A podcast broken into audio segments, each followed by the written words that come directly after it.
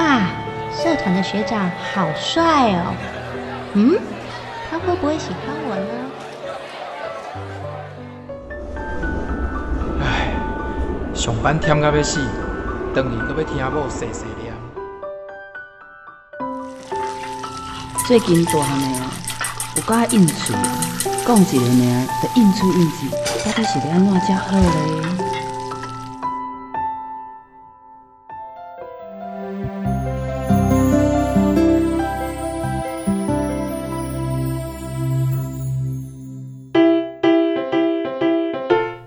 生活烦恼百百款，想要听看卖专家安怎讲？还是要分享别人的经验？欢迎收听立新基金会客话制作，雨倩主持，真心守护自由情。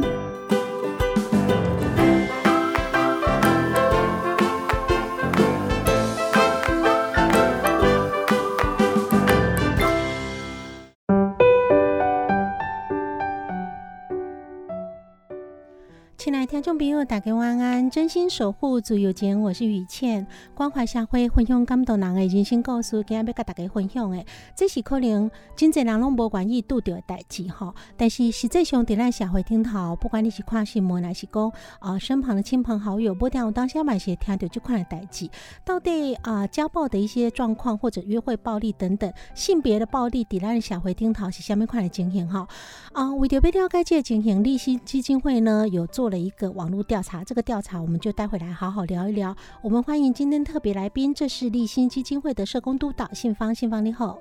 雨倩好，大家好。嗯，我想信芳来介绍讲哈，呃，立新有做个调查哈，这调查的内容哦，是可能有个人捌听过，但是唔知影讲到底吼性别暴力吼是伫咱社会顶头是怎么样的一个存在的状况，还有到底它的形成原因呐，我们怎么预防等等哈。透过这个调查来希望讲对性别暴力我们有比较多的了解。那先来讲，为什么立新的选择要做一个性别暴力方面的调查？嗯，因为我立新。一直来服务的，可能大概还有一寡印象，就是咱的家暴妇女，是。吼，啊，有一寡迄个性侵害的少女，嘿，这真正主要是阮即三档当来主要的服务对象。毋过即几年，我们慢慢会接到一些咱讲的同志，嗯，嘿，伊嘛会到阮找阮斗相共，吼，伊嘛是拄着性别暴力，啊，毋知要会当啥物人带伊帮助安尼，嘿，而且愈来愈侪。所以，阮就会发觉讲，其实咱台湾有家庭暴力防治法嘛，一个二十档啊，所以我们一些家暴相关的一些服务，圣公司越来越完善。嗯，啊，毋过其实同志伊拢无虾米人来到到沙岗，所以我们就觉得可以做这一块。来做一寡通报啊，是讲求助来对同志比例应该真少，对不？就少，而且阮通报阮有一寡的必选的栏位嘛，啊，那会写讲男生或女生最基本的性别分类，伊毋知要写倒几行诶。对，因为心理上认同跟身体的一个特征，我当下是无赶快。对对对，那为什么我们做这样的一个呃？统计或者是说去做了解，当然是希望说也可以帮助到不同，尤其现在多元性别哈，因都掉在问题时阵，我们可以了解通常是下面块的总控，然后可以从而协助他嘛。那我们先来聊聊说这个二零一九年这样的一个调查是安那进行诶。嗯，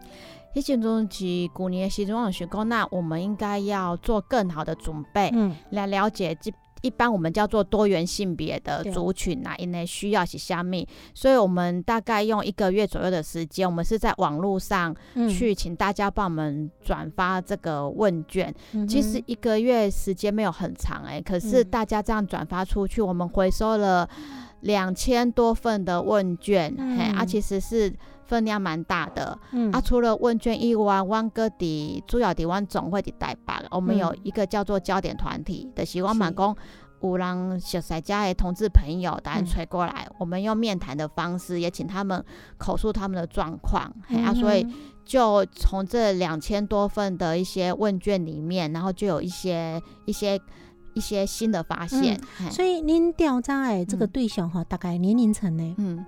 阮上最，阮发现问卷回收回来的话，最多大概是那个，诶，二十一到三十四岁。大概占了六成，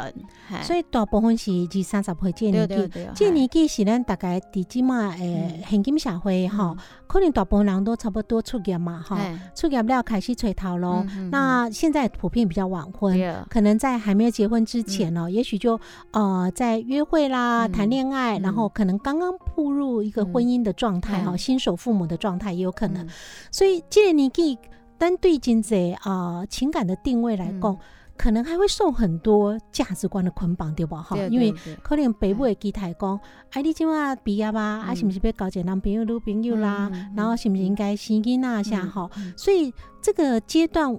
尤其是很多如果是过来人呐，哈，到了已经可能四五十岁过后，你回头看，弄咱也改段其实是金辛苦啦，成家立业哈，真的在打拼的阶段。但是这个阶段，如果一本身够有这个性别认同的问题哈，有这个枷锁在的时候哈，可能在打拼的时候也尴尬，心情上够他点当了。中共一唔敢出轨的话哈，那我们是不是就来聊聊说，第这个啊，我们问卷来对例如下面快来发发现，可能是刚刚，也许刚刚刻板。印象较无共款，还是讲咱无理解着部分。嗯，因为阮最早会来传安立新嘛是应该是亲密关系暴力，但是同志之间伴侣，好，你去去就是甲袂当结婚，所以也是会有一些暴力的状况发生。可是我们问卷一调查一调查下来之后，发现其实会对我们的同志伴侣施暴的前三个部分，不是一些伴侣耶，第一个其实是家长。很很出乎我们的要求。第二个是校园里面的，啊，第三个是职场，嘿，所以咱感觉可能啊，另外对，因为有时候亲密关系就是大刚到顶的出来，对，还是讲同居在一起的时候，摩擦毕竟会比较大，对，所以比较容易擦枪走火。可是这种可能是在原生家庭家定的保护，那家定保护是因为不认同这个性别，对，没有办法接受，就是讲。我们有遇过说，就是有有像有一个孩子，他大概是高中阶段，他已经 高二要升高三，已经将近十八岁，在我们这边可以说慢慢要成年，所以一对家己的性别认同其实一根就清澈啊。啊，那个那个状况是学校是接纳他的，学校辅导老师啊导师，他就想说他是一起些杂杂包啊，生理男性。他其实心里面觉得自己是女生，然后他想要穿女装、女女女生的制服去上学，学校可以接纳，可是家长没有办法，所以一起打刚出门的时中，他有两套制服，一套在家里穿好，另外一套带到公园，然后换成女生的制服，然后再到学校去上课，就还要半途变装，嘿，就是其实。家里的家长是不能接受的，但是新方对一寡家庭来讲哈，那啊一般来讲，咱讲情感教育哈，好像大部分会放在说啊情感教育里头，是我们可能去念书的时候啦，或者工作时候遇到了喜欢的，不管异性或同性，那我们怎么跟他做一个可能比较亲密的互动，或者是说追求等等哈。但是情感教育，雨谦自己觉得还有部分是像在家人关系里头哦，我们这部分在东方社。社会里头也很缺乏，就是说，我们对子女的关心，有时候可能也很容易，就像说在升学主义里面，我们很容易很多关心都透过啊，你切塔了安诺啊，扣起扣了安诺啊，啊，假帮我假爸伟，就顶多这样子。真的要谈心，有时候好像真的，尤其是比较威严的爸爸妈妈，拉不下那个脸，嗯，来问他说啊，你到底发生什么事情？为什么会看起来愁容满面？那万一这个孩子又告诉你说我是同志？那我现在愁容满面，可能是因为想追求一个同性的朋友，这样子的感情困扰，如果放到家里头，我们本来希望一个原生家庭是爸爸妈妈跟孩子可能都可以敞开心胸谈很多问题，协助他成长。可是对父母来讲，一可能已经震撼。那我们的社会资源到底有没有让这些父母有正确的去认识所谓的同志，或者是说同性的交往是怎么样，那他们的情感发展怎么样？可能连父母都没有准备好要面对这个状况。嗯，对，其实父母大概可以理解他们的担心，主要是来自于怕社会不接受，所以他的他的孩子未来会受苦，受到歧视，所以的想讲啊，再赶快给他矫正回来。他其实出发点是为了孩子好，可是重点就是像雨倩讲的，缺乏一些相关的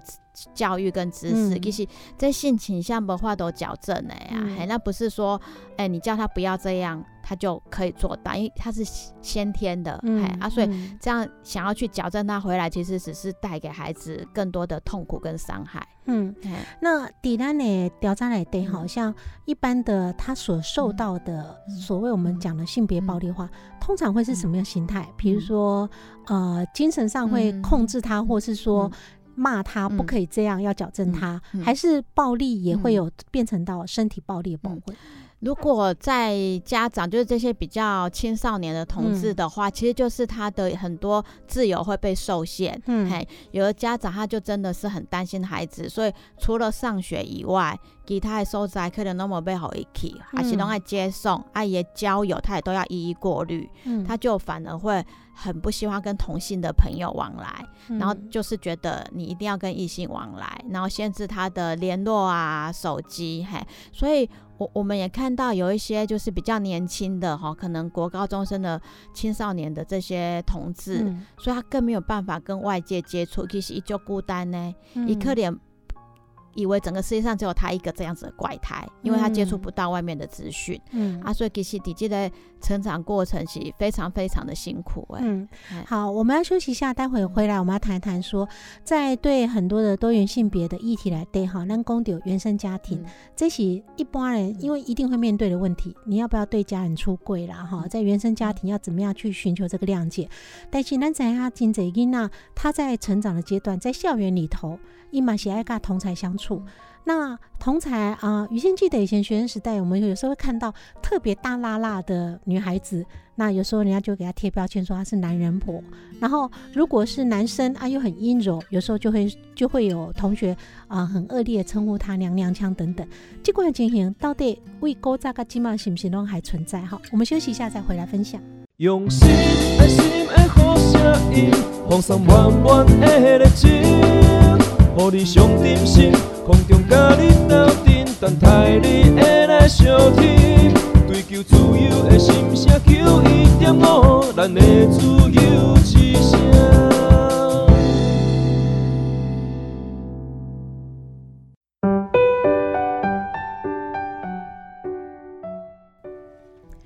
回到节目现场，你今晚收听的这波是真心守护自由节，我是雨倩。今天非常欢迎邀请到节目老朋友，这是我们立新基金会的社工督导信芳来到节目现场，跟我们聊一聊性别暴力这个议题哦。信芳呢，他叫公丢迪古尼哈，立新做解调查哈，那去调查了一些性别暴力里头，尤其是多元性别族群因所遭受到的压力可能更大。那这个压力，柯林刚才想象中，好像亲密关系里头的一般的暴力啦，不管是肢体或语言、精神，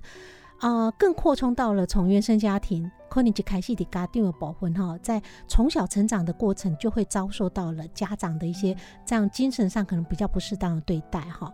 那独了家庭对很多人的成长过程，学校是不可或缺嘛，一定有国民义务教育，一定要到学校校园来对进行大概起码。对于这样的多元性别的一个认同，哈，是不是阿古兰想象中，哈，小时候都会听到什么娘娘腔啊、男人婆，还是赶快去种标签化嘛？其实我为我的调查来在看到的资料是，呃，有百分之六十七，一定国中阶段阶段，一的是有这样子被性别霸霸凌的状况，嘿，啊，其实从国小啊、高中大概都有四五十趴，那个比例是很高的，嗯，嘿，像我家己有一个朋友吼，其实是我研究所的同学，爱的是简单同志。伊的讲，伊伫伊高中进前啊，也被读大学之前啊，他就是很清楚知道一些同志，嗯，他就真的很怕被人家发现，嘿，伊惊会被人家嘲笑歧视，嘿，啊，所以其实都不大敢交朋友，嘿，他怕被人家发现，好像他自己很奇怪，嘿，然后他就是跟很多男生在一起的时候，他会比较不自在，因为他外表就是比较斯文，嘿。啊，就是小男生大概在成长过程当中都会开玩笑，生个下面阿鲁巴下面游戏安呢，啊，所以嘛就惊，所以得跟人群都保持距离，他退缩，对，嘿，然后而且我我觉得最严重的是这个是我比较有点难以置信，到现在还会发就是说他也真的不敢去上男厕，哎，因为伊互人伊得开玩笑，那边要吞口啊，讲要姜渣虾米，所以上厕所对他来说是一个很大的折磨，嗯，啊，因为我其实我知影就早进前咱。冰冻有一个叶永志，伊嘛是一个国三生，伊嘛是这么类似的状况。第了大概咱民国八十八十七十九年还是八十九，我有点忘记的时候，伊嘛是因为怕上厕所被人家捉弄，所以伊拢打老师提早五分钟去上厕所。就有一次就在厕厕所摔倒，啊，给工人没人发现就死掉了。嗯，这个是二十年前的事情呢。所以当我在我前几年读研究所。听我的同学，这已经过了二十年了，他还是一样的状况，他连要去上厕所都不敢去。我想说，拜托，上厕所是我们基本的人权，嗯，所以他每天喝很少很少的水，他就出门之前先尿干净，因为去学校就一整天，然后就尽量少喝水，嗯，啊，不然就是真的也是要想办法。提早或是对晚一点啊，有有时候晚点进教室，因为让国高中还是管比较严，不像大学们自由，老师嘛写大没，所以我其实想说这个活生生在我旁边，在屏东那个叶永志过了二十年之后，还是有人这样子的状况，其实我真正心情很复杂啦，我觉得是基本人权。感觉时代已经进步较多哈，但是对于同志这一块哈，这种不理解或标签化哈，好像并无对某些人的生命历程来对，并无改变真大。伊可能以前还是惊这个代志，甲即码大汉嘛是要个惊这个代志哈。那对于我们如果说在校园里头，因为我们回到家长的心情来讲哈，我当时啊，咱到底囡仔哪个人讲伊可能性别有什么倾向？就算讲你愿意支持吼，上惊是出去外口咧，对啊，因为出来对你的支持跟理解吼，出去外口他不是不是好像只能在家里生活，他一定要去外面群居嘛。尤其在学校阶段，你讲大人去职场，毕竟已经成熟大人，可能懂得保护自己或怎么样去应对。那很多父母担心说，尤其比如说国中啊这样子青黄不接的年纪，然后也不太懂事的时候，伊那真正出去青菜赶工一起同志。那会不会被霸凌啊？很多父母也会担心这些代际哈。那信方对家长，你有什么觉得可以建议他们？就是说，我们希望他能够理解支持孩子这个现象，他并不是他是天生气质嘛，并不是说可以治疗可以改变，不应该用这个角度。可是对父母来讲，他就担心说，我如果不去治疗他、改变他，一定好好可以用欺负啊，我又没有办法跟在旁边保护他。所以父母到底应该怎么对待说孩子？如果你观察到，不管孩子有没有承认，观察到孩子可能有这样同志的倾向。像我家己接触家同志朋友啊，如果父母还是保持着要矫正他的话，其实真的只是会让孩子离自己越来越远。他们很多至少读大学之后，一定都离家很远，就是他想办法可以到外地去，甚至有的时候。高中他就想要去去离开，不要坐在家里。嘿，啊，因为除了会来跟我们求助之外，我就是自己的一些朋友，他们就真的读上大学，然后毕业之后工作，他们绝对都在外县市，然后一定是那种很重大的节日才会回家。嘿，因为一刚刚。我我的爸妈否定我的存在呀，这是我先天自自然的外倾向。嗯，可是他不接受，他还要改变我，说他根本是否定我这个人的存在。嗯，嘿，那其实回去跟家人相处，其其实是彼此尴尬，彼此压力大。所以，我我还是觉得，我们当然可能可以理解爸爸妈妈的担心，是希望孩子不要在外面遭受太多的歧视跟攻击。可是，当你自己先否定你的孩子的时候，他就是离我们越来越远啊！其实我们就是伤了他的心。现在我突然在这个访谈来电哈，回想到很久以前看的一部老电影哈。嘿，滚啊！记得等下多出来喜欢迪比讲哈，因为那时候刚艾滋还发生没多久啊，很多同志跟艾滋是被画上等号的嘛，因为就觉得艾滋病的同志才会得到了病这一类的。那这个电影里头，那个妈妈就整个社经地位都蛮好的家庭，那孩子本来都很优秀，然后孩子后来发现得艾滋了，那得艾滋这件事情，才让他原来是同志这事情被迫出轨，原来他就是同志，然后他也得了艾滋。那艾滋治疗过程，尤其在早期，可能还对很多到底。哎，搞不好艾滋病人喝过的水、碰过的杯子，你碰到就会传染到这一类的。那在那个小镇里头，在美国那个小镇里头，这个妈妈根本第一个是对艾滋这病大家怎么治？那我能不能靠近我儿子？搞不好会被他传染等等哈，就对这个疾病，就像我们现在对这个武汉肺炎，可能就很多担心等等。这个已经是一个心理压力。另外一个心理压力是他发现原来这么优秀的儿子，原来竟然是同志，那家里头还有别的孩子嘛？然后。它里面演到一个心结，就是说，这个家庭的决裂有一部分是在于，除了对这个疾病的恐惧，因为可能，但是你不好好修复关系，因为当时艾滋的治疗还没有很进步的时候，他很可能随时会死掉。也就是说，你现在不相处的话，你可能这辈子这个亲子缘就没了，因为他可能就过世了。所以他也很想去跟这个亲子有修补的机会，可是他有很多的纠结，是除了对疾病的恐惧，另外一个纠结是在于。在一个社经地位都很好，大家都人人称羡的家庭，然后你养出了一个所谓的同志的孩子，然后妈妈会觉得啊，他不能理解为什么他会变同志。可是有一个很大的心结在于说，他尴尬一点情况都会做不丢，然后大家一定会觉得你这个妈妈这个爸爸好失败哦，你怎么会把你的孩子教成？你是以前在他成长阶段给他不看的不该看的东西吗？还是说啊，比如说也许从小好玩，给他打扮女生？造成他心理阴影吗？就是他会回想很多细节，会觉得我一定哪里做错了，然后上帝惩罚我，让我的孩子变同志。他会有很多自己的一个枷锁，这是他不能够接受他孩子一个很大原因，是因为接受他孩子，他就等于承认他自己的失败。因为我一定把妈妈这个角色做坏了，做错了很多事情，才会惩罚我的孩子变成同志。是不是在你们调查里头，是不是有很多家长的纠结会在这里？对，主要也会卡在这里，嘿，对，所以对孩子就就真的会有很多的限制，然后很多的摄入，那就是要用后来的努力去弥补，是不是自己之前做过什么？可是其实这个都是有一点太对号入座的。我我现在会想到另外一个例子，是我们大家都认识，现在应该都认识唐凤，我们的政务委员唐凤。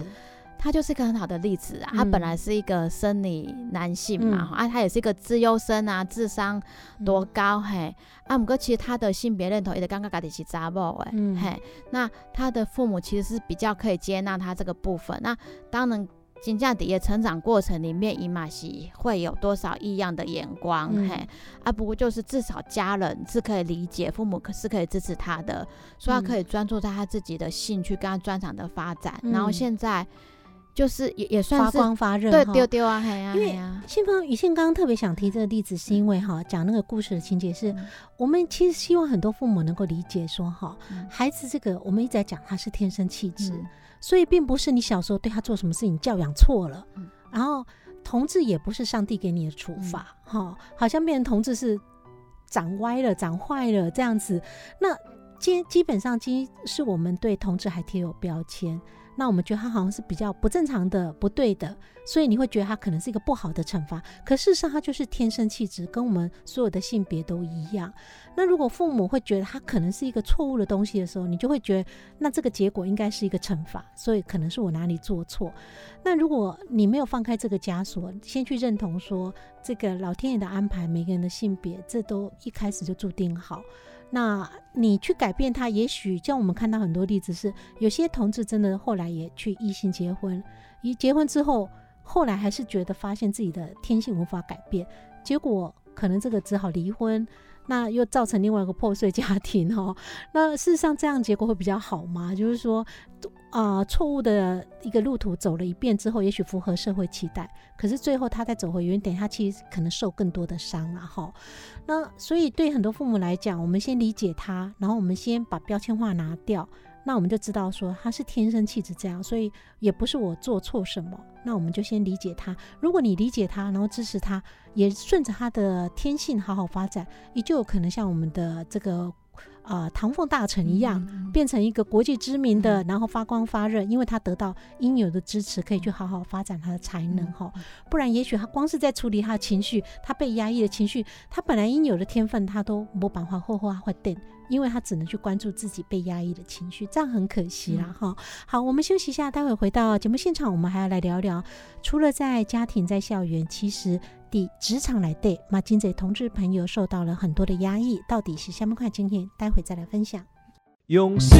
爱心的好声音，放送满满的热情，予你上点心，空中甲你斗阵，等待你会来相听。追求自由的心声，求一点五，咱的自由之声。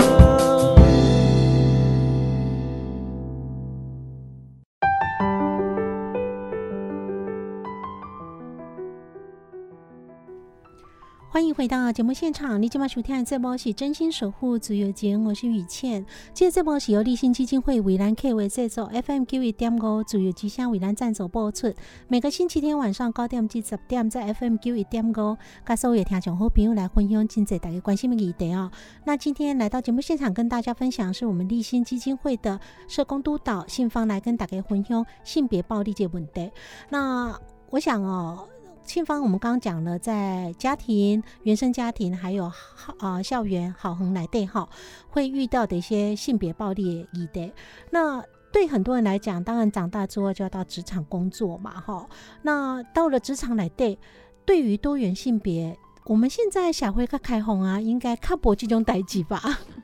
这嘛是爱看状况啊，看场合啊，嘿，诶，因为我想讲。唔知大概刚好有之前有个新闻也是有有被报道的是，咱呢有一个查波的警察男警员呐，好像今晚脑脑中脑浮现男警员，应该都是那个感觉很精明干练、很利落的。对对对，啊，其其实迄个查波伊就是留长头发，嘿，啊就越留越长，越留越长，啊哥打绑一个马尾起来，嗯，结果。他就不符合他我们有个警务人员的一个仪容的一个一个要求跟规定，所以的一直被记警告，被记警告。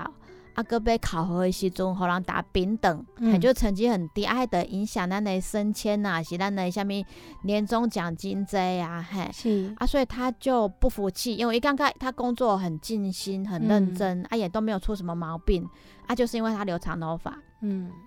啊，就去提起那个行政诉讼啊，不过他被判败诉，因为就是说警察的这个办法在这里，还要跟民众有很密切的接触，所以那个形象还是要留意，这样没有违反性平的规定啊。他在我看最后是他去年。有申请大法官视线，啊，毋过我告诉我今晚还未看到讲后来视线的结果是不是出来啊？因为警察可能是一个较特殊的行业，哈啊，也许他在这个行业里头规范来对比较不容易去抗争成功啦，哈，因为他有很多他们自己一个他跟一般的民间企业不赶快来收在，但是民间企业对性别的一个平等对待，嘛是定定要听到代志对不？嘿嘛是爱看每个组织不一样啊，对啊，嘿啊，其实也是很多来港湾联络诶，几瓜同志朋友，他们在职场上也是都会尽量不要被人家发现自己的性倾向，他就觉得跟大家一样比较安全，因为伊唔知伊头家是不是可以接受同志啊，会不会找他的麻烦啊？其实像咱头前讲的，他们可能在求学过程当中就已经常常被指指点点，所以。他们很会躲起来耶，那已经是他们的一个生存本能了。也能藏下就好哎。信封好像很多出柜的同志，一可能给家人出柜，给朋友出柜，甚至公敌已经好好环境来对会出柜，但是一旦到职场，一可能好像大部分的人他就会比较倾向说，在职场上我就不要特别去讲我是什么身份，因为职场上。跟啊，好好啊，是出来的靠不赶快去职场，真的会利益的一个关系较大，对吧？哈，你可能有升迁的问题，啊，你的主管搞不好对这个很排斥，你可能考绩的全让他讲哎哈，尤其像在警察的行业来，对，可能你的考绩永远都平等，那你对于你的职涯发展应用的精多，所以那是不是接下来就要分享几个在职场发生的例子？嗯，刚过有讲那个男生远景的事情嘛。啊，近前嘛，外发生一件是伫咱本医来对吼，是在一个北部的医院。嗯，啊，他不是医生，也不是护士，他类似是一个资讯工程师嘛，是一个杂包嘿。啊，姆哥其实他内心也是觉得自己的性别认同是女生。嗯，啊，很多我们会觉得他在会看到他在求学阶段是压抑，然后出来工作之后，他完全可以自己独立做主。哎，有这种他就比较想要开始做自己的，他觉得我已经。压抑忍受很多年了。啊，所以积累本业工程师的开心，他就先也是先留长头发开始，嗯，啊，接着他接下来开始穿女装，嗯，啊，给洗衣嘛是同步有去做一些治疗，就是一个性转向的一些治疗，嘿，啊，可是他开始之后，真正大家拢看就奇怪耶，啊，其实伊是资讯工程师，伊袂出去跟病人接触，伊是伫个办公室尔，电脑哈，对对对，啊，就是跟他因为同事尔，啊，所以其实应该没有。严格来说，没有对医院造成太大的影响，因为病人也不会接触到他，他也没有穿白袍，也不知道是医院的人。可是就是真的，主管你就觉得这人怪怪，那还安呢？啊，后来像他上厕所，他就要去女厕上，因为他他自我认同是女生。阿姨嘛开始做一些治疗啊，可是他是会留意有没有其他的女生在里面，因因为嘛是讲。不要去影响别人，是。可是这样子，大家还是觉得他很奇怪，所以果然在一些工作表现上，表现上就开始会被质疑，会被刁难。嗯。可是事实上，这跟他资讯处理的能力是没有关系的。所以后来他也就是就被就被支遣了啦。嗯。啊，然后他也是去提申诉，然后他的申诉应该是有成立啊，医院有赔他一些钱，可是还是不给他回去工作。嘿，所以其实他的一个。就业权就受到很大的影响，所以你职场上，我当时啊哈，虽然说争取这个权益，可是对很多同志在职场上，他如果希望啊，大地也才能得到好好的、充分的发展，你被争取权益的同时，好像就必须牺牲了。好，你争取权益啊，如果获得也许在某些劳资来对得到胜诉，可是本来这个环境你不点，感觉大地大地在发展今后，这个环境还是拒绝了你，你可能被迫一定要到另外一个环境去。那这样子的胜诉哈，对这个当事人来讲，也觉得不是真正的公平正义啦哈。对，那我们一般可能觉得很正常的，你如果工作好好表现，那自然在啊某个表现上你得到了升迁机会。东西一波一波仅仅想会这样发展，可是对同志来讲，我当下连这样一个一步一脚印想去耕耘他的这样职业发展，都没这个机会哈。那我们。当然也希望分享一些还是有快乐的例子啊哈。那我们知道校园本来觉得应该也是一个感觉是比较保守的环境吧，校园啊为人师表。可是我们有一个例子，他是老师，但是他得到了一个蛮好的发展。嘿，这是伫咱台中台中一中哈，他是一个男老师，嗯，在是教理化是教物理，已经五十几岁啊哈，阿姨嘛结婚，啊后来可是他太太过世之后，他们没有小孩啦。他其实伊虽然是一个迄个查甫的老师，不过他一样，他心里面觉得自己是女生。嗯，然后在他太太过世之后，他也没有小孩，他就有一点觉得他的。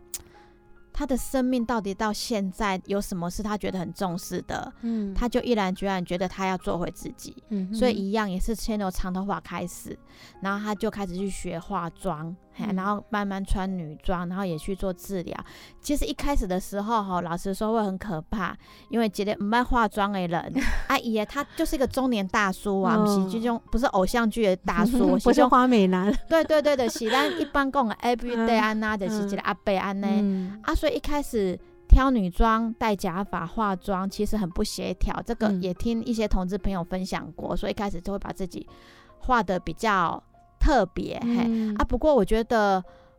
其实这个是从新闻看到的。其实台中一中刚刚很接纳他，他们那些男同学一般觉得男同学都很调皮，会不会趁机来取笑老师、闹老师？其实没呢，他们就很尊重的老师，勇于做自己。阿姨的同事嘛，很支持他，因为大家。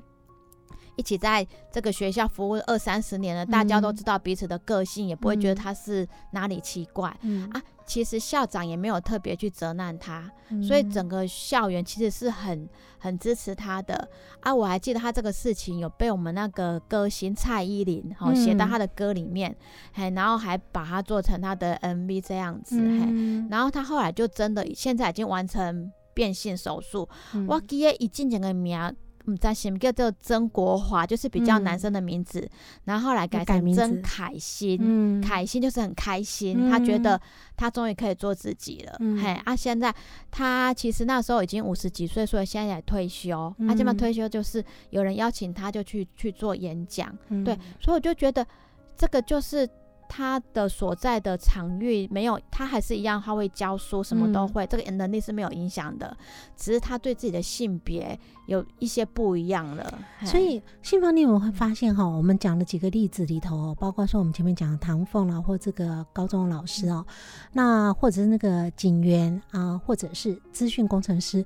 我赶快让我赶快发电的时阵东西，有个很大的。关键因素其实是周围环境，周围环境呢，总共压抑、排斥，啊，这两可能就会变得真的后面的职涯很悲惨，然后可能要牺牲自己的权益。可是如果一本来其实刚才加了今后，还是工业资讯处理到今后，也在后发发展，如果这个环境支持他，因为他自己。怎么样的性别，怎么样的打扮，不影响他的专业，对不哈？那那中国环境玩意机器，一可能在这个行业得做出今后的行见。但是环境不支持的时候，他可能被迫就要离开工作岗位，也许甚至原来工作表现大打折扣。那我们有时候在想，我们其实这样子等于是伤害另外一个人的生命。对，因为本来也在后后啊表现，后话贵也行哇。啊，因为我们的莫名。不知道为何的反对而反对，我们反对这样的人在我们的职场，反对这样的行为在职场。可是其实请下刚我爱丢烂，一化妆可能化的很丑，我们可能觉得比较伤眼睛。那我们可以去哎好好跟他调教一下，也许女生朋友好好教他怎么画，画的美一点。那。对我们来讲，就是说他是自己不同的生命个体。嗯啊，于倩记得在讲同志问题的时候，曾经有一位呃名嘴或呃电视上名人卖公贵之类类似的一个情境的话，对公，像我们一路上从小长到大，我们念书啦，然后可能谈恋爱啦，然后甚至要组成家庭，然后求得工作好表现。一点五金贵卡辛苦的贵点，甚至有时候谈恋爱也很辛苦，对不对啊？想要爱的爱不到，然后或者是暗恋啊等等，在这么多很辛苦的人生追求的过程来对，那到底一般所谓的异性恋，那种五金辛苦的候在，那我们真的无法想象，如果他是同志，同样谈恋爱，我们在追求一个呃男生或女生，其实我们可能在那个过程，我们会觉得很心酸、很心碎、很玻璃心。那如果是同志呢？他所承受的那种痛苦，可能是我们的十倍、百倍。所以，我们当我们自己在经历过，也许人生打拼，然后尤其到了一个年纪，你会很功，哎，我们现在这样人生过得还不错的时候，回头想想那些过程，如果你。把自己放在那边，你是同志的身份来经历过那过程，你可能要承受很多倍、很多倍的痛苦。那我们是不是可以就稍微同理他们一点哈？好，我们休息一下，待会再来回来聊一聊。那立新在去年做了这个性别暴力的一个调查跟啊研究过后，我们有什么样的反省？待会再回来分享。用心，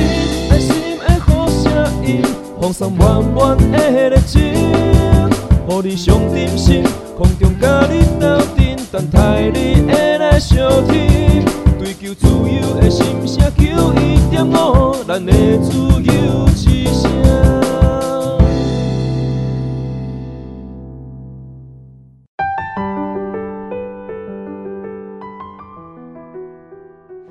回到节目现场，你今晚收听的这波是真心守护足友间，我是雨倩。今天回熊华裔邀请到节目老朋友，这是我们立新基金会的社工督导、新方督导，来到节目现场跟大家聊一聊性别暴力这个问题哈。那信方呢，他家公的为家庭，然后校园到职场，在多元性别可能。呃，很多环境来对是没有办法被完全充分的理解跟支持哈。那所以公呢聊了整个不同的从家庭、校园、职场的一些处境以后，那我们就整个从我们的包括去年立新做的这样性别暴力的调查来对，那来做一个综合哈。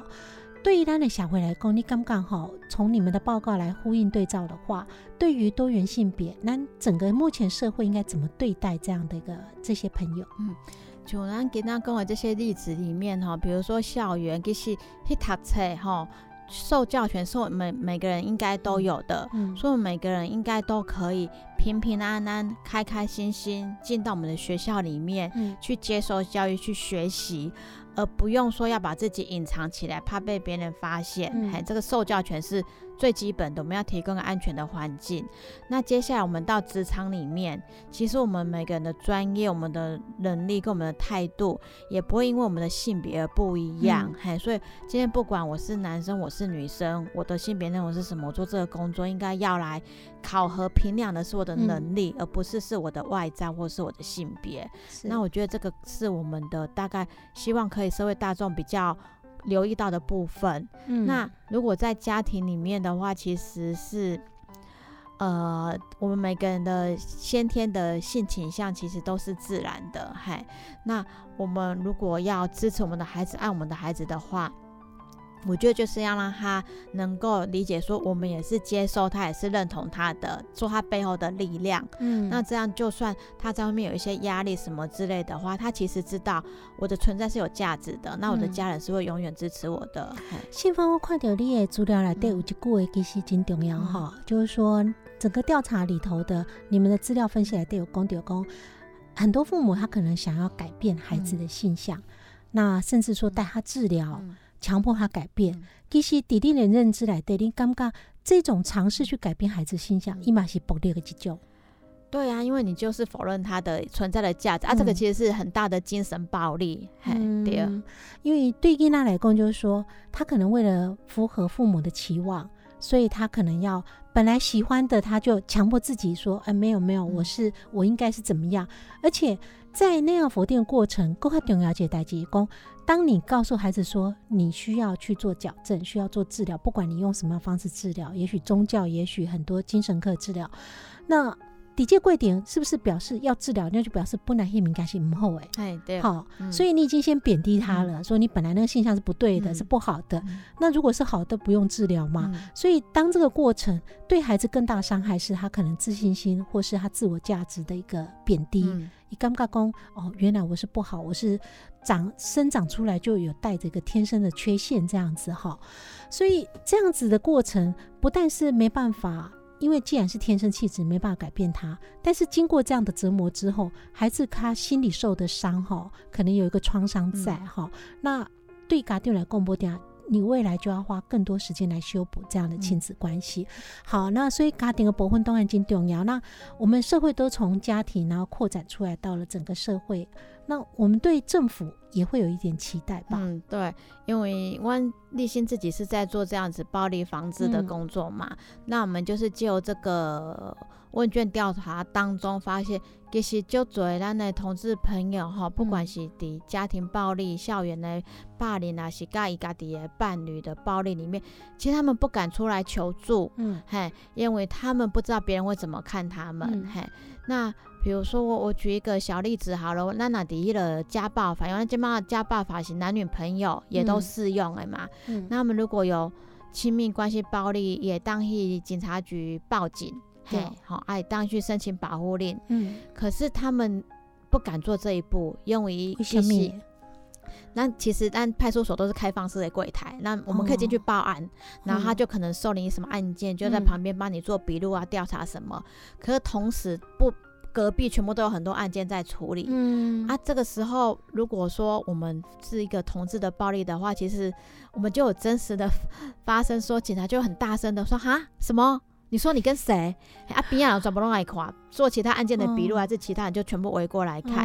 你要在那个当场里面。去解释你的伴侣是同性别的，然后就会有很多好奇跟隐私被探问，其实他们是很不舒服的。那接下来就是他们也会有就是出柜的压力，比如公因为申请保护令啊，那我们一般的开庭通知，有时候法院他为了安全起见，也盖列联络地址，啊，以户籍地址嘛，来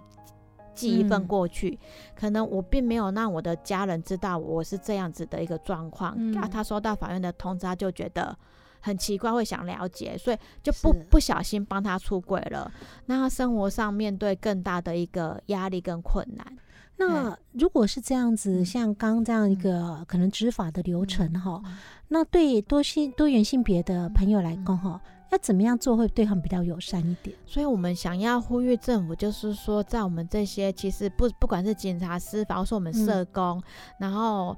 哦，我们的这个受报者他也会去接触到那个医院，可能都需要再加强一些性别敏感度的训练，然后就是教我们去多多认识，然后去留意一下这些细节，比如说。我们有时候到医院去要去做验伤跟采证，一样都会先问一些发生什么事情。是啊，不要弄就追狼哎，嗯，就是比较小心的部分，去留意他的隐私。嘿，嗯，对。所以这马西兰第一线的执法人员哈，我当下他们也可能蛮不是够野，嗯，哈，因为他没有这样的一个啊专业的背景去理解。那是不是就是说，我们政府公部门？嘛，主要提供给他们一些在职训练，好让他们理解说，他们如果啊配合执法的，遇到对象是多多元性别时尊，他们怎么样做可以让他们更同理心，尤其是在保护隐私这部分，因为毕竟金马小会并不是所有人都出轨哈。以多元性别来讲，那某些人有他自己的考量，一可能就不愿意出轨。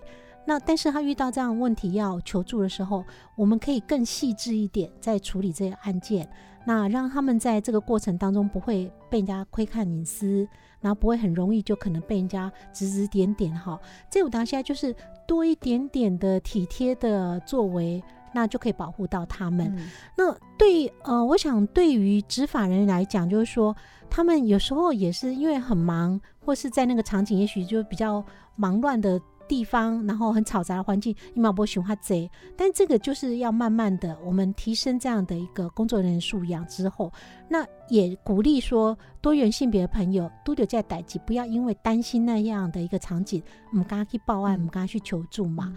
那我想，嗯，新芳你们在基金会里头遇到，如果是多元性别的朋友因都有家暴的时候，他们。会直接打电话去求助的多吗？还是隐忍下来比较多？因因为咱万迪带他们家哈，其实可能比较没有收到直接求助。阿姆跟万迪湾总会有设置一个就是这样子多元性别的一个暴力服务中心，那那些就是都是会。会会民众直接求助，那我们就遇到他人是住在台南，可他就上网搜寻，因为我们在台南家下面来大来到沙冈，还有搜寻到立新，就我们那个留的那个联络方式在台北，所以他也真的就打去台北跟我们跟我们对啊，可是他就哎，其实，在台南，所以后来就有在联络我们，就让我们就近去关心这个比较需要服务的同志朋友。所以对多元性别朋友来讲。他们即使要求助，他们都还是会有一点保留，对，担心说会曝光等等。所以，如果求助的管道可以让他们有比较多的安心，像这样，也许有一个为他们专门建构的一个专线，嗯，或者是说啊，即使到了派出所，那到了现场可以有一个比较隐秘的小房间去做一个这样笔录，他们可能都比较愿意说。把这样的事情透过求助来解决这个问题，不会说变成一个好像暴力家暴的一个黑数哈。好，那我们今天因为节目时间关系，非常谢谢哈，这是立新基金会的社工督导信芳来到节目现场，谢谢信芳，谢谢。以前嘛，就和所有听众好朋友解除快阿咪阿礼拜港节时间，请锁定频道 FM 九一点五，真心守护自由间，期待空中再相会，晚安。